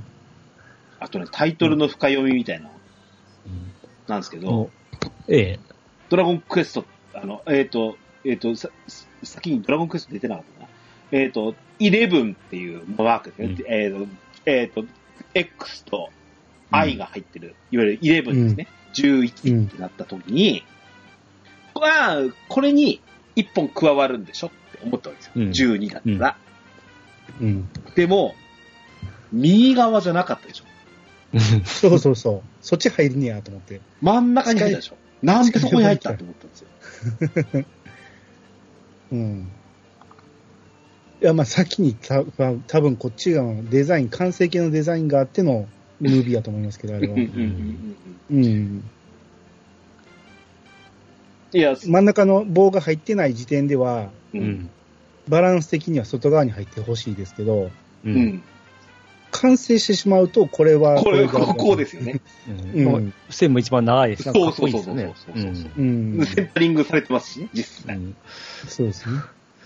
今までのこのこのナンバーの、ナンバリングのロゴも全然ちゃいますね。ああ、うん。う。うんん。例えば、お T のところの剣のマーク違いますあーそうですね。うんまあ、色は今まで通り、偶数なんで青文字ですね。うん。あ、そんなルールがあったのこれ。うん奇数は赤なんですよ。あ、そうや、そう、なんか見たような気しますわ。ワンだけは紫なんですけど、はいはい。それ以降、偶数が青で、奇数が赤なんです。それはなんか意味あるんでしたっけわかんない。剣って赤じゃなかっ天赤です。たあいやいや、ちゃんうでて天、天は青です。え、手は赤っすよ。ああ、ちゃうか。ほんまや。あれごめんなさい。どこで見たんだ っけ俺昨日全部ロゴ見てたら、そうやったんですけど、そういうう。ルールがあったんやっていうことですかあ、もうえね、そうだ、2とか、はいはい。青ですよね。うん。 3は赤ですね。うん、3は赤。4は青だ。うん。へえ。でもバージョンごと変わってたら面白いよ ね。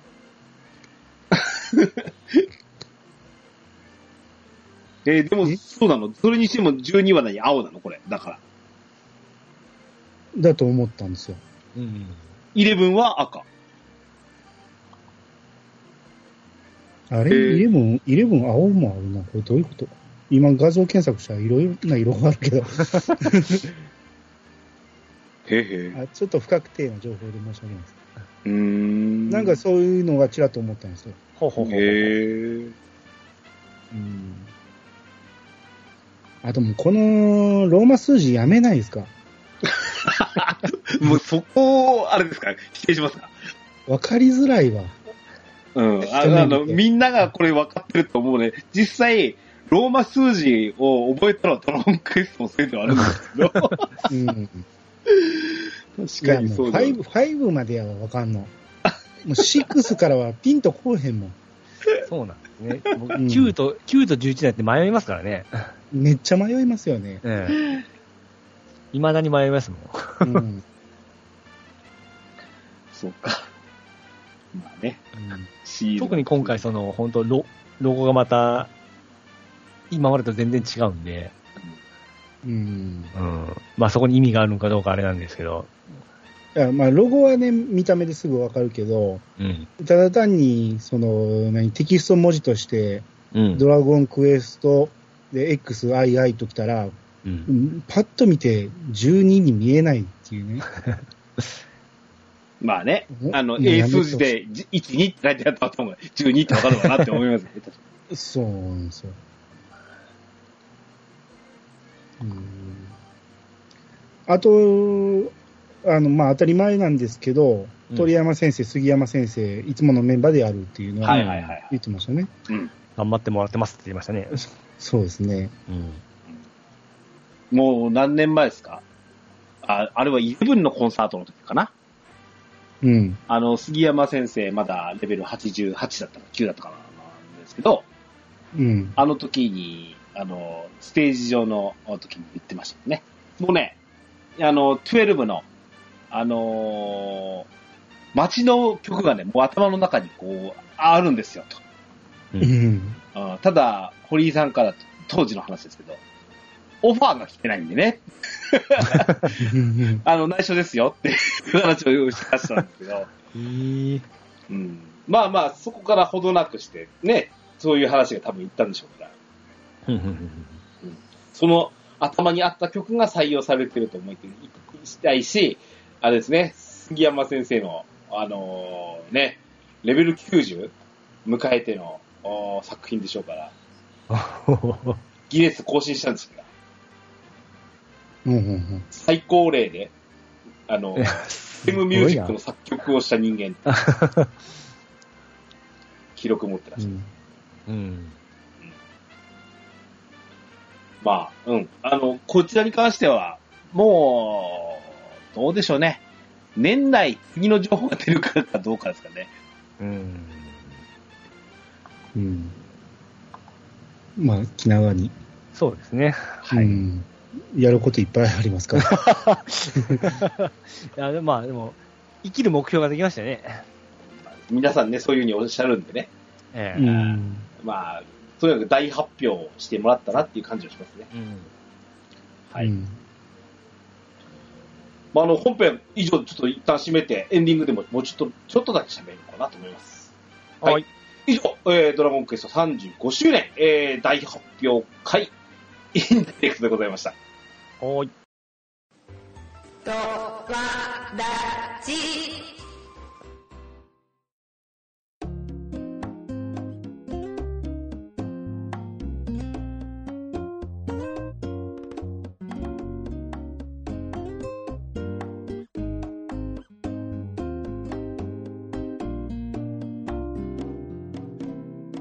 エンディングでございます。えっと、おー発表されなかったものの話最初しましょうか。ああ。はいはいはい。まず、先ほど言ったように、モンスターでね、うん。うん。うんスピンオフはスピンオフで楽しみじゃないですか。うんう。ん。なので、モンスターズとか、あと、俺のなんか想像してたところでは、うんあの、無双系ですよね、ヒーローズうん。の新作なんかが来るんじゃねえって思ってたんですが、あんまなかったですね。来なかったですね。うん。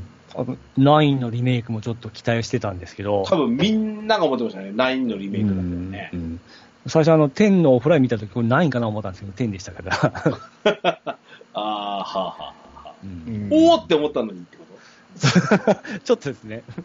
と ?X くんじゃんってなりましたね。いや、まあ僕、正直ビビってたんですよ。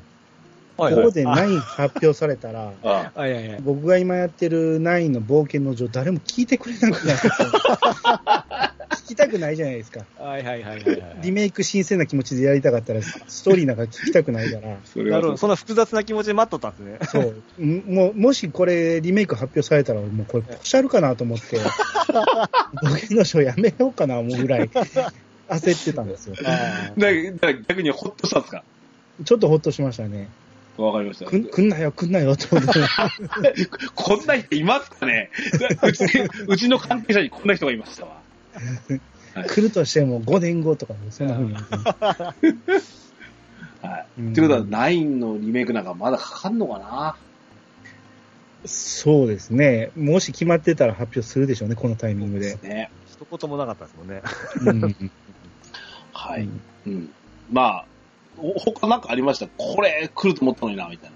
僕僕は個人的なシアトリズムの新作欲しかったんで、そうあれ以降何も落とさずないんで ですね。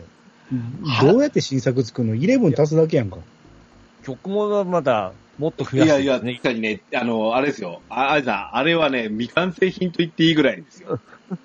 もっとあってよかったと思う、俺。ええで、スイッチでやったら相性いいですし、ちょっと来るかなって思ってたんですけど、まあ、全然なかったですけどね。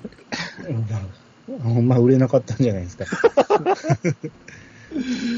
はいうん、あとね、2部、今回2部が始まって、早々にね、うんその最新作を今回発表しますみたいなこと言ったときに、うんあの、ジョイさんやったかな、ポートピア連続殺人事件ですかって言ったんですよ。うんねえそしたら、堀井さんが、いや、今回はそっちじゃなくてって言ったんですよ。え すげえ聞き流してたな。そこまで読んでました。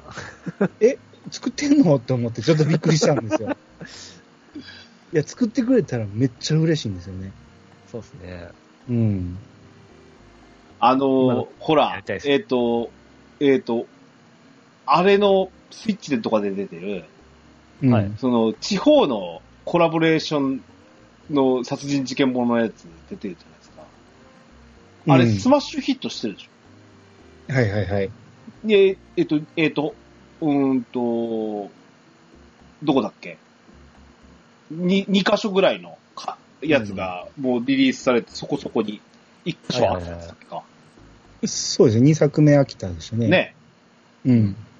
そんなんで、その地方のやつのコラボレーションでかなりいってるし、あと、ついこの間、確かにね、オホーツクに行くかなう。うんん。は、なんかあの、あそこの、北海道の、えっ、と、電鉄の会社とコラボレーションで、なんか、え、それこそ、なんですか、35年ぶりぐらいかなんかで、うん。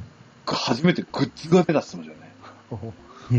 なんか、あれですね、前振りですね、なんか、フラグ、あーなんか、水面下でやっとんですかね。うん、なんか、だからそういう風なのが、うん。例えば、オホーツクに消うリメイクが欲しいですよ、私はそうなんですよ。な、まあ、なんか匂わせたかなみたいな感じで、ちょっと、っていうか、堀井さんお得意のポロリが出たんかなって。。そう。あのね、堀井さんが出ると、それ期待しちゃうんですよね、なぜか我々ねそうですね。あの人、う喋りたがりやもんね、あの人ね。そうですね。なんやったら、えドラクエの世界観の連続殺人事件のアドベンチャー作ってくれてもいいですけど ね。え。あーあの、ど手こになどったようこな。あ、うん、どこどこ王様殺人事件みたいな。だよね。そうですね。うおん。面白かったですね、あれもね。うん。そううんはいえでも今回全部で6個うん。発表されましたけど、うんこれ35周年のイベントとしては、うんちょっと僕弱いなって思ったっていうか、ううんん。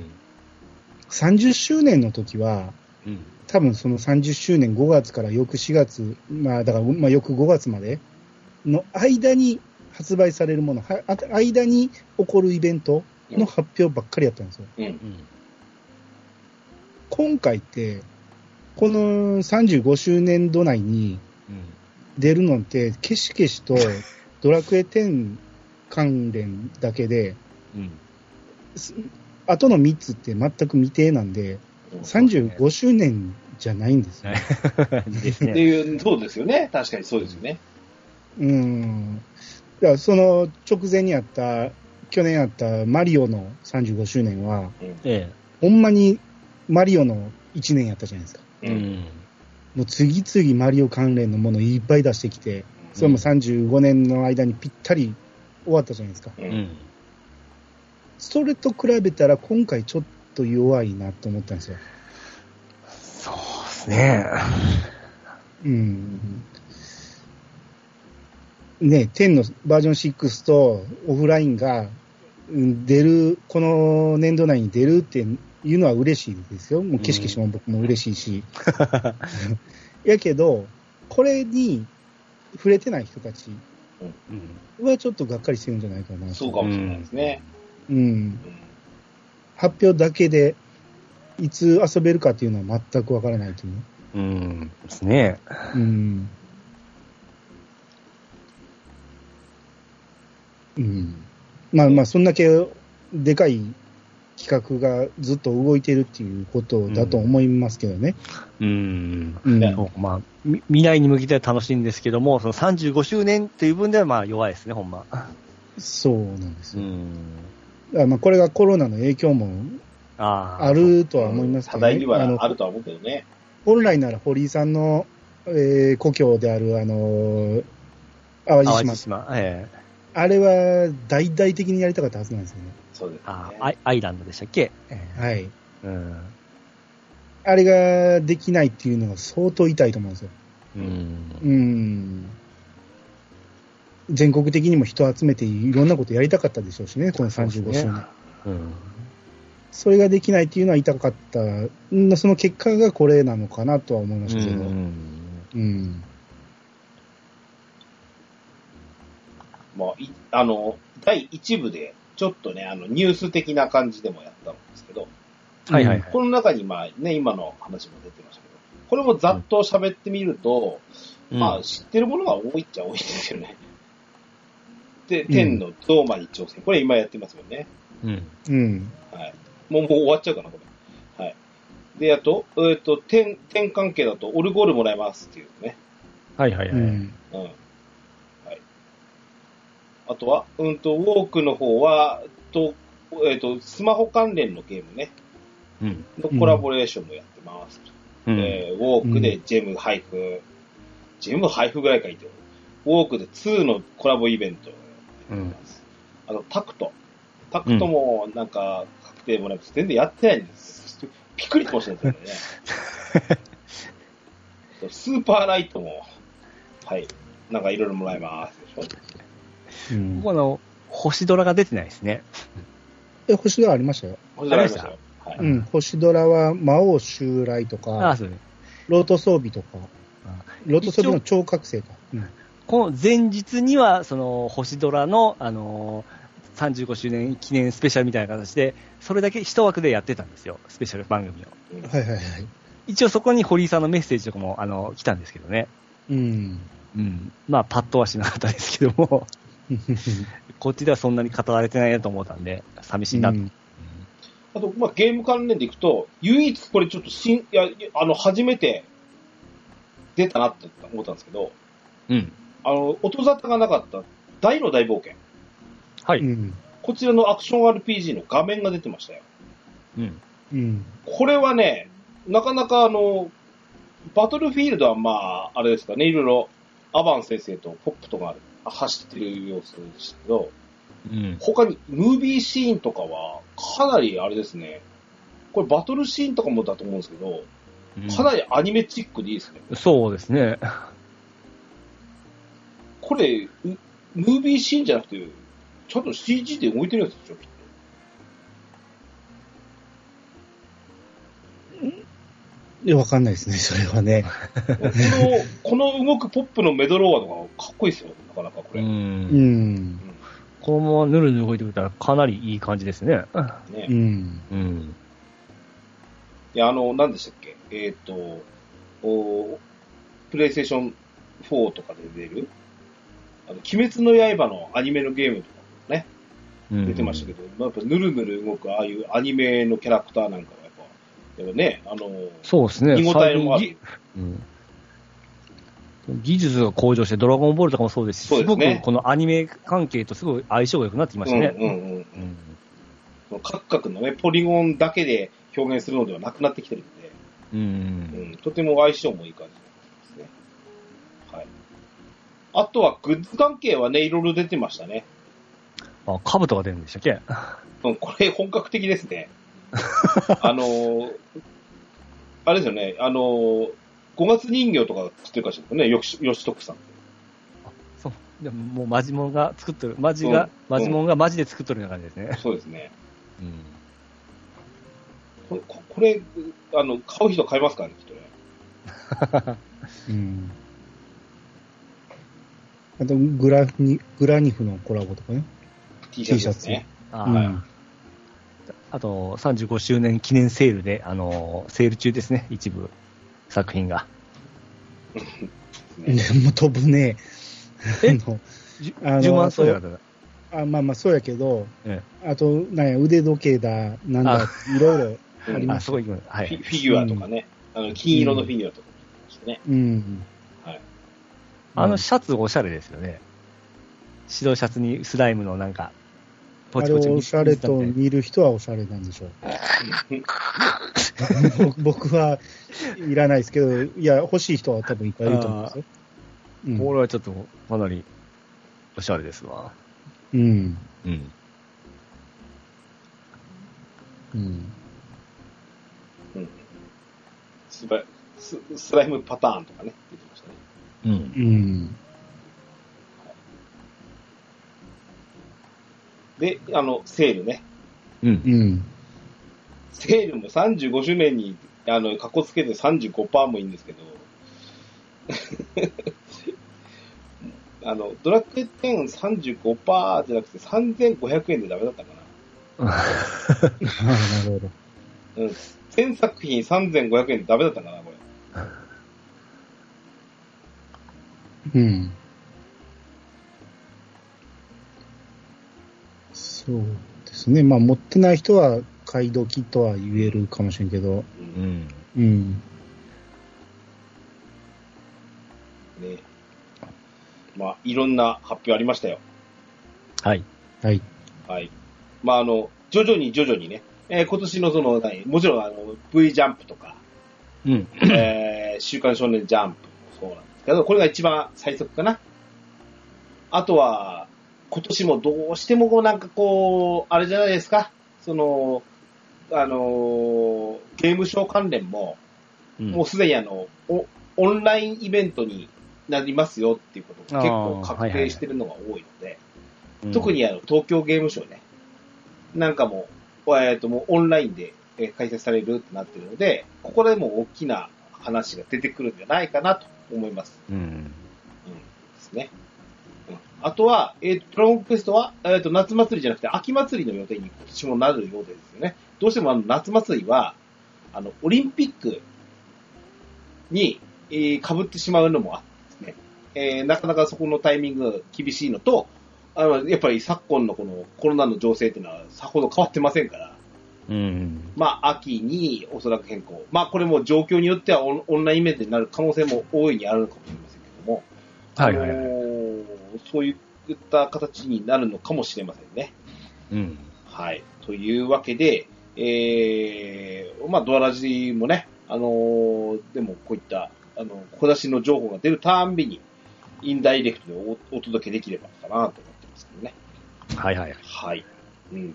まあ、じわじわじわじわ出てくるのだけどね。まずはでも、うんね、うちはドラクエ10の番組なんで、えっ、と、まず5.5のリリースと同時にぐらいにおそらくね、あのー、6の情報もじわじわ出てくるんじゃないかと思います。